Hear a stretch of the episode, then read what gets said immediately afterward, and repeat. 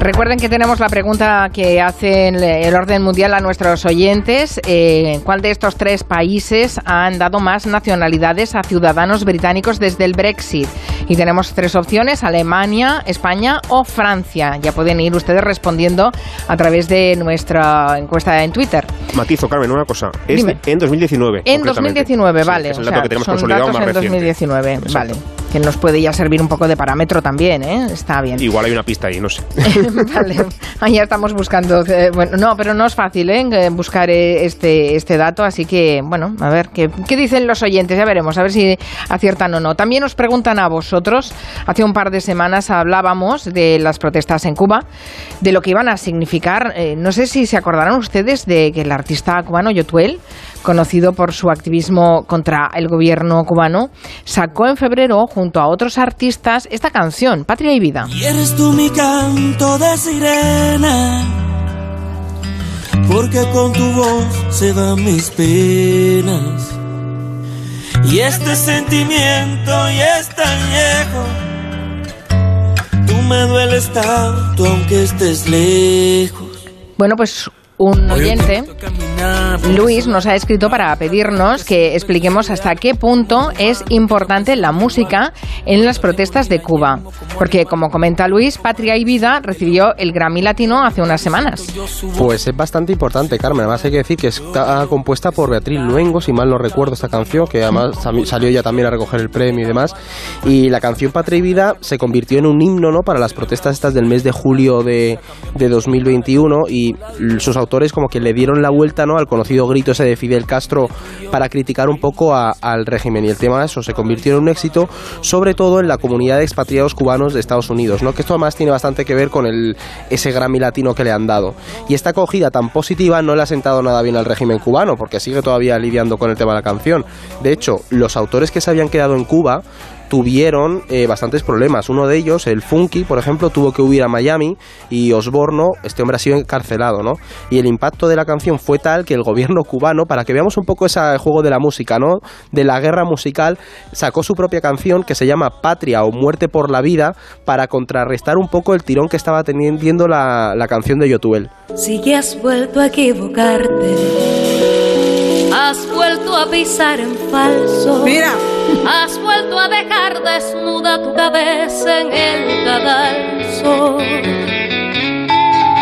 Yo, vuelto a quedar yo tengo que decir, Carmen, que la canción es bastante mala. No voy a negar. Eh, sí, es mejor la otra, ¿eh? Como canción, como mérito musical, sin lugar a dudas, ¿eh? Y el mensaje de esta, además, tú es el videoclip. Bueno, de hecho, eh, quiero recordar que tuvieron que desactivar el botón de lo no me gusta YouTube porque en plan lo petó. ¿En serio? Sí, sí, claro, es que hubo mucho activismo en redes como para criticar al gobierno por la canción que había sacado. Es bastante curioso lo que hay detrás.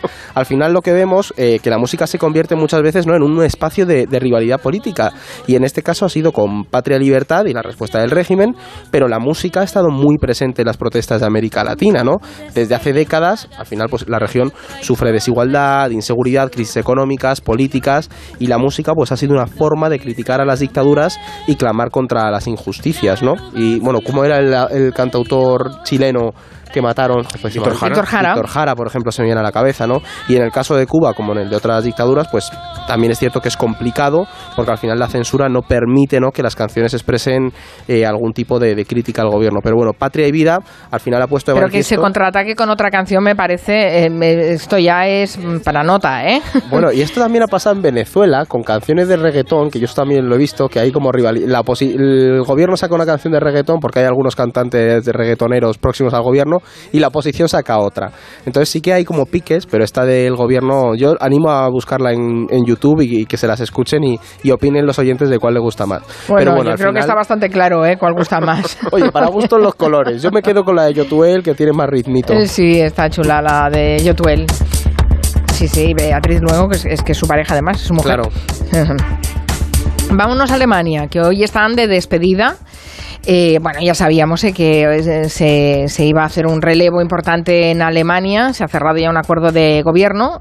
Y ahí hace meses explicamos las tres posibles coaliciones, porque ahí la verdad es que había aritmética como para formar diferentes gobiernos. Al final va a haber un gobierno semáforo, el que está formado por verdes, liberales y socialdemócratas, con Scholz. Vamos a tener que aprender. aprender este nombre. Sí, sí, grabarnos en la cabeza. Es muy complicado, ¿eh? que hay que decir, que hay otros mucho más difíciles. Sí, sí, el alemán tiene de todo. y han escogido uno fácil, Scholz. Eh, pero claro, es que estamos tan después de 16 años eh, tenemos a Merkel casi memorizada, ¿no? Y este cambio de, de, con Scholz, eh, ¿qué supone para Alemania? Bueno, lo primero es que ya sabemos la fecha de investidura, es el día 8 de diciembre, creo que es el próximo miércoles, la semana que viene.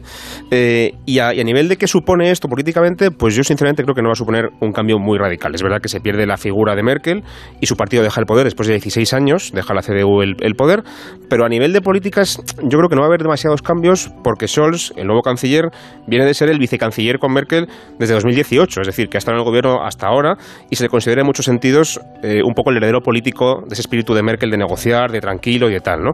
De poco populismo, de, poco, eh, poca exageración, digamos, ¿no? Entonces, eh, es verdad que en ese sentido va a haber pocos cambios, pero sí que hay dos cosas importantes que hay que tener en cuenta que rompen un poco la línea del pasado. Eh, una es la entrada de los verdes, que tú decías, Carmen, porque esta gente va a apostar mucho por ciertas medidas climáticas que antes con el gobierno anterior no eran tan evidentes, como por ejemplo que pretenden conseguir que para 2030 el 80% de la energía sea de fuentes renovables y eh, eso en un país como Alemania que aún queda muchísimo carbón, ya lo comentamos también aquí hace unas sí, semanas. Y que ¿no? lo han incrementado después de la decisión de cerrar, de, de pues, ir, ir, cerrando de cerrar las, las nucleares. nucleares ¿sí? es. Y por meter aquí una cuña, Carmen, Portugal, creo que fue ayer o antes de ayer, dejó de utilizar ya carbón para la producción de energía su eléctrica. última, su, su última central, sí. Sí, sí, sí. Hay países que están cerrándolas y Alemania, por ejemplo, no las cierra todavía y, y, de hecho lo aumenta, como tú dices, ¿no? Así que aquí hay un tema importante. Y otro tema gordo en el gobierno, y este nos afecta bastante al sur de Europa, es que la cartera de finanzas, muy importante en el gobierno alemán, la va a ocupar un liberal. Y este partido es bastante firme con el tema de la ortodoxia fiscal, la austeridad, eh, muy contrarios a la integración económica con el sur, a ayudar a los países en dificultades con el euro. Así que quizá en ese sentido vemos un retroceso o algo, algo, algo peor de lo que teníamos hasta ahora, porque ya digo, el ministro que va a venir es más firme que el que teníamos hasta ahora. Es amigo de Rute, este señor, sí, un desde poquito Países Bajos. De los austeros que, ya, que se llaman a sí mismos, ¿no? Sí. Los frugales. Exactamente. Sí, qué frugales son, sí. Eh, en el reparto de carteras los, los, verdes se han quedado con la de asuntos exteriores, mm, que la verdad es que es lo que más nos puede afectar. Bueno, no sé, la de finanzas también es importante, ¿eh? Mm. pero ¿creéis que va a cambiar mucho la política exterior de Alemania? Pues aquí sí puede que haya algunos cambios, Carmen, porque o sea, Alemania quiere tener presencia europea y al final no es un secreto que los tres partidos de coalición, de la coalición semáforo, tienen una fuerte vocación europeísta, ¿no? Y a ver, pensemos que incluso cuando Merkel a veces se ha mostrado más indecisa, ¿no? Con la política europea, su país ha seguido siendo uno de los principales pilares de la Unión Europea, ¿no? Así que imaginemos, eh, pues si, si, finalmente Berlín tiende aún más puentes con Bruselas. Sin embargo, aquí hay un tema, Carmen, y es que Alemania en estos meses ha dejado un hueco, ¿no? Porque se ha tenido que centrar bastante en su política interna y se espera que al final este nuevo gobierno pase unos meses más, pues con la mirada puesta en su país, porque pues tiene que conseguir asentarse al, al principio, ¿no? ¿Qué pasa? Que esto ha debilitado un poco ese eje franco-alemán y Macron, que es ese, ese hombre ahí que, pequeñito que ojo, está pendiente, ojo visor, sí. claro, el francés se ha girado rápidamente hacia otra potencia europea que es Italia. Hace unos días, de hecho, no sé si lo, lo, habéis comentado, firmaron un tratado de cooperación, que es el Tratado de Quirinal, y se inauguraba el, el eje Frantalia, ¿no? De repente Francia está mirando hacia, hacia ese otro aliado. Y esto es importante porque Francia va a asumir la presidencia del Consejo Europeo en 2022 y además se va a enfrentar a unas elecciones presidenciales, ¿no? Por lo que Macron le viene muy bien que Alemania deje un poco de hueco y así pueda vender pues que Francia se convierte en la guía de Europa, ¿no? Que serán unas elecciones las francesas, bueno, eso, eh, bueno moviditas. De muy hecho, movidas, como sí. el candidato este de extrema derecha, Semur, Semur. no sé si lo habéis visto, visto que le han vetado en YouTube el, el vídeo el vídeo de la candidatura, se lo han no censurado, pero sí le han puesto un banner Ah. como que tienes que ser mayor de edad para verlo, tienes que iniciar sesión Sí, Porque sí. me parece, corrígeme Edu, que, que ha puesto un montón de vídeos que, que tienen derechos de autor. Entonces, por ha un lado- un montón de copyright y, se lo han tumbado. y luego los mensajes que lanza son bastante serios, entonces como que YouTube se ha puesto... no, pero YouTube le preocupa más lo, lo que dice de los derechos de autor La pasta, Sí, ¿no? probablemente. que, que no lo- en los contenidos. Pues mira, yo, yo hoy he estado viendo un, un- un pequeño fragmento de un debate que tuvieron, que creo que solo ha debatido con un posible candidato, que es Mélenchon. Los dos, los dos extremos, ¿eh? Semur y Mélenchon. Y le pregunta el, el- el- el moderador del debate a, a ambos ambos porque han aceptado ese debate. Y Zemmour dice, es que yo soy un demócrata y creo que las ideas hay que debatirlas. Qué fuerte. Eh, así de entrada, ¿no? Y, el, y Mélenchon eh, dice, yo eh, creo que las ideas y los valores que representa este señor hay que contestarlos. Fue Está- muy criticado bien, sí. Mélenchon por ir a ese debate, yo creo. ¿eh? Sí. Mucho. Fue en septiembre y Sí, fue el único porque, claro, ahí está también esa discusión. ¿Qué se hace con la extrema derecha? Claro. ¿Se hace una se hace una, una- un cordón eh, sanitario o no? Y sí, Mélenchon, que también supongo que también necesitaba subir un poco el porcentaje de intención de voto porque van muy flojos. Y la a- izquierda en general va Y floja. además aquí, bueno, lo debatiremos en estos meses, pero plantémonos que el debatir con Semug normaliza a Le Pen. Claro. Porque si este hombre está a la derecha de Le Pen, de, eh, de repente Le Pen se convierte en una figura ahí entre medias que te puede ser más moderada, Bueno, ¿no? es que lo están centrando. Claro, está- lo es están tema. centrando. Sí, sí, Pero sí. bueno, volviendo a Alemania hay otro Sí, perdón, que nos hemos derivado. Pero es que Francia, como son vecinos, hay que no, lo mirarlos vamos- muy o sea, de cerca. Yo creo que lo vamos a tener que tratar bastante para las elecciones francesas y va, van a ser bastante, muy moviditas. Pero bueno, en cuanto a Alemania hay otro tema importante en política exterior para que les quede claro a los oyentes y tiene que ver con Rusia. Porque sabemos que la relación entre Berlín y Moscú siempre ha sido buena y que esto ha sido pues un problema para la Unión Europea, ¿no?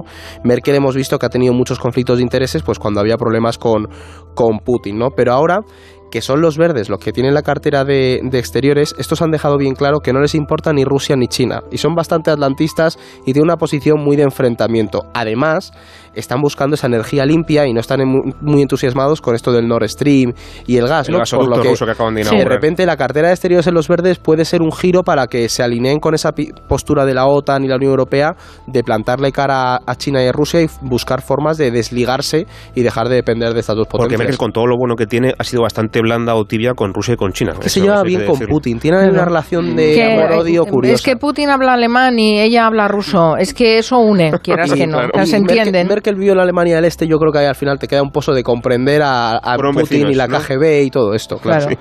En política doméstica, por cierto, la marcha de Merkel también puede suponer un problema para su propio partido, para la CDU, llevaba 16 años, y más aún con la dimisión de- del sucesor de la ex canciller, Armin Laschet, después de que, se, que, que cayera derrotado en las elecciones. No sé qué, qué va a ser de la derecha alemana si no está Merkel. Bueno, es que Laschet, y esto, esto no se puede exagerar más, consiguió el peor resultado de la historia del partido. O sea, fue una debacle histórica brutal. Y claro, se tuvo que ir al día siguiente porque es que esto era insostenible, ¿no?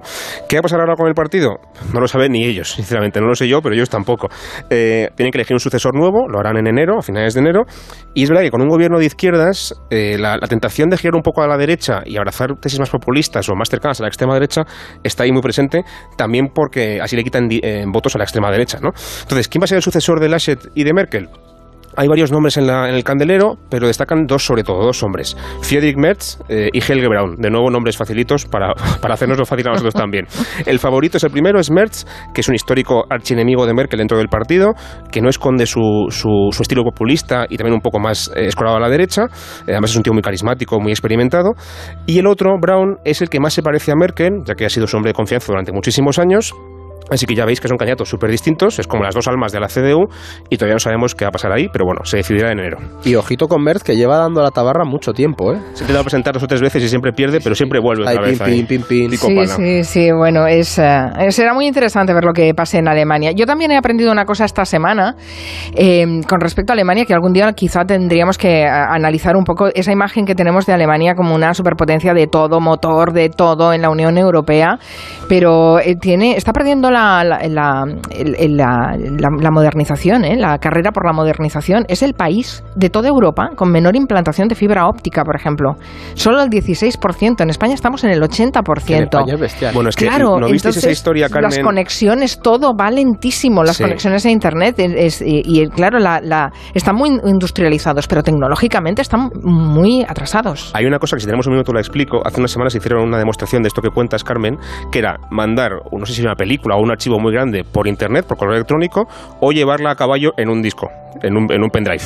Y tardó más el mail que el caballo. No, Sí, eso sí, no sí, lo había Sí, visto. Esto luego buscamos el enlace y lo ponemos en Twitter para que lo vea, la, lo vea la gente y si no lo contamos la semana que viene. Es curiosísimo y muy divertido y un ejemplo muy bueno de lo que tú cuentas. Y Qué Carmen, fuerte. ya que estamos con Alemania, que yo no sabía si contarlo al principio o no, hoy, por otra cosa que he aprendido esta semana, ahora que se va Merkel, que sabéis que es- creo que es hoy la ceremonia de despedida, ¿no? Es esta tarde, sí. Pues ella ha elegido tres canciones para despedirse. Mm. Y una de ellas es una canción de, de punk de Alemania del Este y hay mucho mucho debate por si lanza un mensaje o no político, porque es una canción que se usó para criticar a, al- La RDA. a la RDA, y ahora dicen que con ella Merkel lanza un mensaje a sus compañeros varones diciéndoles que han perdido un poco la esencia de lo que es hacer política, porque el lema de la canción es te has olvidado de nuestra película en color, ¿no?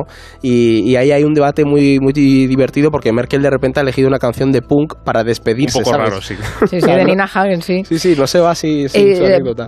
hay, eh, nuestra encuesta todavía está colgada en Twitter. Ya saben que nos estaban preguntando cuál de es, eh, estos tres países, Alemania, España o Francia, ha dado más nacionalidades a ciudadanos británicos en 2019. Hay algunos oyentes que razonan sus eh, respuestas.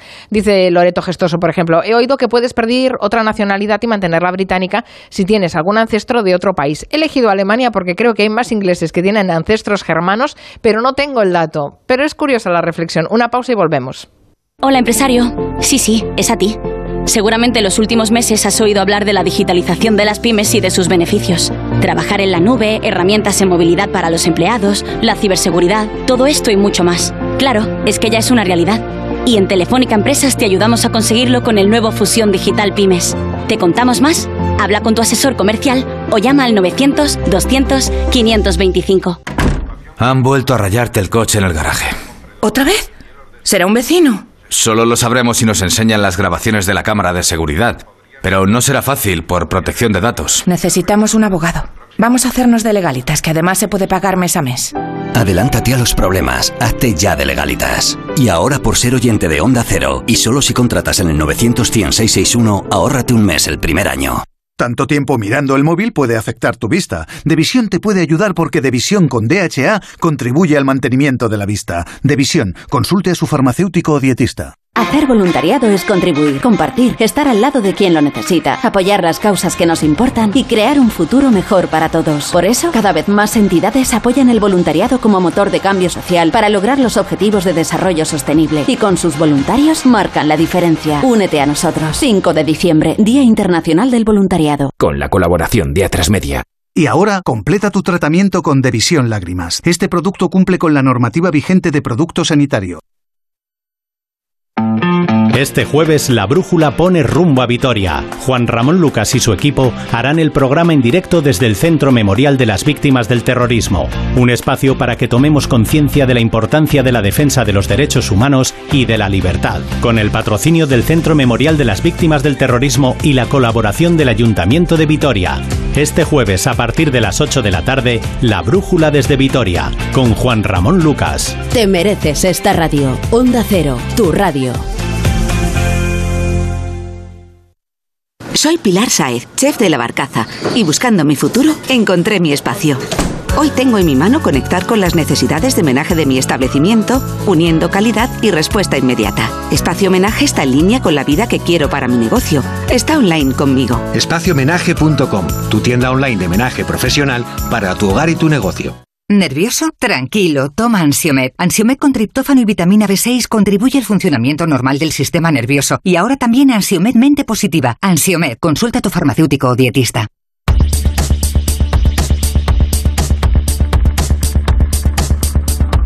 Vamos rápidamente a viajar a Colombia porque tenemos una efeméride importante hoy. Sí, pues es que justo hoy, hace 28 años, que la policía encontró y mató a Pablo Escobar, Carmen. Y esta noticia la hemos traído porque es importante, pues porque Pablo Escobar podemos decir que fue el primer narco internacionalmente conocido, ¿no? Y se empezó a crear esa cultura pop en torno al narco en América Latina y, y creemos que es una, ha influido muchísimo en la, en la política internacional, por así decirlo, porque recordemos que, que al final la ruta de, de la droga que había diseñado desangró a Colombia y, a su principal destino, ¿no? Estados Unidos. Por ese motivo, al final, pues el gobierno estadounidense intervino para capturar y, y acabar con la, con la vida de este narco. Y habría que, que recordar esta efeméride de hoy porque Pablo Escobar tuvo mucha influencia en la política internacional. Sí, sí, desde luego, eh, no está mal. Dice Jorge Castro, con la cantidad de alemanes que tienen casa aquí, además de, de tenerlo, eh, supongo que más fácil tendrá más interés en, en, hacerlo para ahorrarse líos. Se refiere a lo que preguntabais, ¿eh? de, la, de las nacionalidades. O sea que él va a votar por España. Dice Isadora, Alemania no concede nacionalidades así como así. Está la cosa calentita, ¿eh? Parece que habla por hay, experiencia. Hay debate encendido en Twitter. Hay, hay, debate, hay debate. No sé si podemos recordar recordar quién ha ganado en Honduras y después vamos a resolver la, la, la encuesta que habéis traído hoy. Pues sí, en Honduras ha ganado Xiomara Castro y esto es importante, imagino que no la conocerán muchos oyentes, pero bueno, explico por qué es importante. Es la primera mujer presidenta de este país, que, ya está bien. Eh, es además la primera, mujer, la primera candidata de izquierdas en 12 años y además es la mujer de Manuel Zelaya, que recordaremos que fue el presidente que sufrió un golpe de Estado y fue derrocado eh, en 2009, ¿no? O sea que tiene un poco esa, ese rollo de la vuelta al poder después del golpe, eh, mujer y encima de izquierdas, ¿no? ¿Qué ocurre? La elección de esta mujer, ya digo, pone de manifiesto que hay una voluntad de cambio evidentísima en este país, que es un país muy conservador, pero que está lastradísimo por la pandemia, por la corrupción, por el tema migratorio, por la crisis económica. Por si fuera poco, el mismo presidente del país ha recibido denuncias por tráfico de drogas y corrupción. Creo que el, el hermano está en la cárcel. Y el hermano está encarcelado en Estados Unidos por narcotraficante. O sea, este, esta es la clase de gente que acaban de expulsar del poder en Honduras, ¿no? Pero bueno, ya veremos qué pasa con esta persona, pero tiene muchas ganas de, de hacer cambios, quiere cambiar la constitución también, y en todo caso, como ya como mínimo, su imagen ya es un cambio y un, y un giro en, en la política Sí, del país. Pues se necesitan cambios en Honduras, eh, desde luego. Eh, vamos a resolver la encuesta. Preguntábamos de cuál de estos países han adquirido la nacionalidad más ciudad- ciudadanos británicos en 2019. Alemania, el 21,7% de la audiencia vota por Alemania. España, el 59% de la audiencia vota por España. Francia, el 19,3%. Eh, vota por Francia, o sea que eh, los oyentes votan España y la respuesta correcta es Alemania. Lo siento, esta semana he tampoco hemos acertado. abierta. Alemania. ¿Tú pensabas que era España, Carmen? Sí. A ver, tiene dos trucos. El primer truco es que todos pensamos en británicos en la Costa del Sol Claro. jubilados. Claro. Y el segundo truco, y eso es la explicación que tiene esto, Alemania ha concedido 14.000 nacionalidades, Francia es el segundo con 4.000 y España solamente ha concedido 235.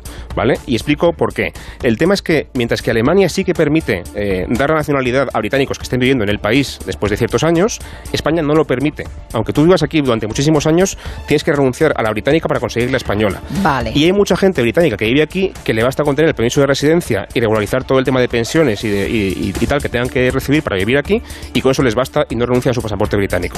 Entonces hay mucha gente que ha decidido optar por esa opción en vez de renunciar a su pasaporte para ser español. Ese es el truco. Pues eso que decía una de los oyentes, ¿eh?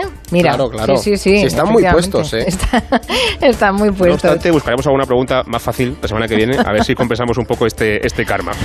Eh, dice Isadora, se nota que sois muy jóvenes. En Madrid se hacían carreras donde los camareros lucían traje, mandil largo y pajarita. A mí me habría encantado ver eso, Y, sinceramente. y Antonio Dávila dice, carrera de caracoles en Tricio, La Rioja, institucionalizada. Creo que lleva 20 ediciones. Que no lo vean en el pueblo de Blas, que hacen unos caracoles muy ricos, Y ¿eh? el Como- deporte es comerlos. O sea, que cu- cuidado, cuidado con esto. Ay, bueno. Gustavo Ugarte nos hace una pregunta que yo la lanzo, ¿eh? ¿Rusia invade Ucrania o no? ¿Sí Hablamos o de no? ello, hablaremos de La ello. semana que viene, venga. La semana que viene, venga, hasta luego, Buena adiós. tarde.